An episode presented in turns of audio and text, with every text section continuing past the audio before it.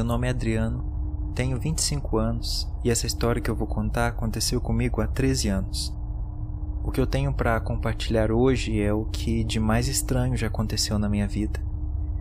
É algo que me condenou a um caminho sem volta. Nem se eu quiser conseguirei voltar atrás. O pior de tudo é que eu não fiz nada para merecer isso. O que aconteceu tem a ver com meu irmão. Ele sempre foi meu companheiro. Nós tínhamos quase a mesma idade. Acredito que a diferença era coisa de dois anos. Nós brincávamos muito o dia inteiro e nos dávamos muito bem. Eu sempre o protegia. Isso porque os meus pais o tratavam com muita indiferença. Era como se ele não existisse. Eu não sei se meu irmão não foi planejado pelos meus pais ou se algo aconteceu. Não me lembro muito bem. Mas de uma coisa ele tinha certeza: que eu sempre estaria ao seu lado para protegê-lo. Me lembro que essa criação rude dos meus pais acabou deixando meu irmão com medo de tudo. Ele era muito tímido, não conversava com ninguém, nem gostava de ir brincar na rua. Eu tinha meus amigos fora de casa, mas ele não. Eu conseguia entender que meu irmão era diferente de todas as crianças que eu já havia conhecido, mas eu não me importava. O amava ainda mais pelas suas diferenças. Sempre tentei o chamar para ir brincar com os meus amigos na rua, mas ele se escondia atrás das cortinas e de lá não saía enquanto eu não fosse brincar.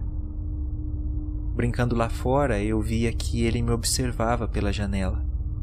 Às vezes eu ficava muito triste, pois lá no fundo eu queria que meu irmão fosse normal.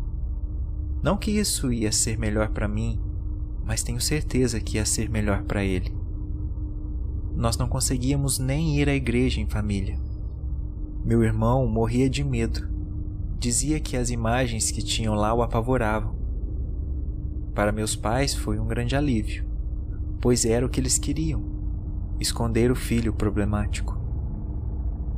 Um dia, saindo da igreja, eu questionei meus pais sobre o comportamento deles com meu irmão. Eles então sentaram e abriram o jogo.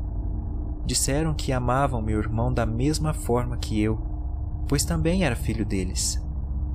Não era para eu ficar triste com o modo como eles o tratavam, pois depois de algum tempo tudo ficaria bem. Eu não entendia por que tudo ficaria bem no futuro, sendo que poderia estar bem no presente? Alguns anos se passaram e eu finalmente entendi. Quando eu completei meus 12 anos, fui fazer minha primeira comunhão na igreja. É algo extremamente importante para quem é católico. Além de eu querer todos os meus parentes lá, queria meu irmão também. Durante algum tempo eu tentei convencê-lo a ir, mas não consegui. Então eu fui até meus pais e implorei para que eles convencessem meu irmão a ir. Mesmo contrariados, eles foram até o quarto conversar com ele, mas voltaram dizendo que ele não queria ir. O grande dia chegou e eu não estava disposto a entrar na igreja sem meu irmão. Assim que chegamos, eu saí correndo de volta para casa, entrei no quarto e peguei no braço do meu irmão dizendo que ele iria arrastado para a igreja. Ele começou a gritar, mas mesmo assim consegui levá-lo até lá. Foi quando algo macabro aconteceu. Ao colocar os pés na escada da igreja, o rosto dele começou a ficar com hematomas. Ele então soltou minha mão e abriu um sorriso muito estranho. Sua boca se esticou de orelha a orelha. Seus olhos ficaram pretos e seus dentes afiados. Ele olhou para mim e disse: Já consegui o que queria. No momento certo, eu volto para levar você.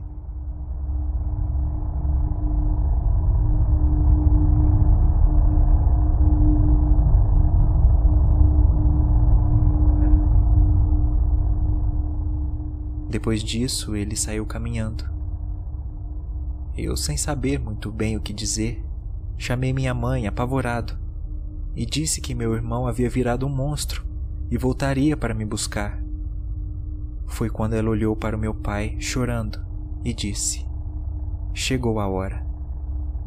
Meu pai então amarrou meus braços e me levou para casa. Chegando lá, eles me colocaram em uma cadeira e disseram que eu nunca tive um irmão. Ele nunca existiu. Estava apenas na minha cabeça.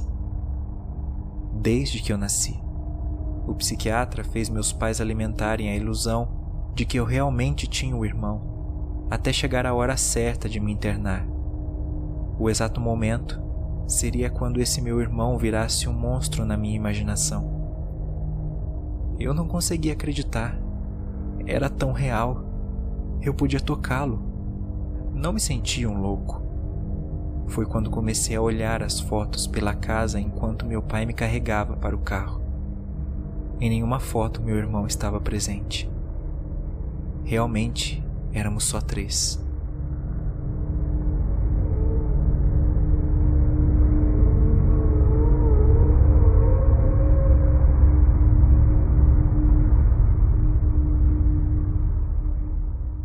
O tempo foi passando e eu fiquei preso naquele lugar por oito anos.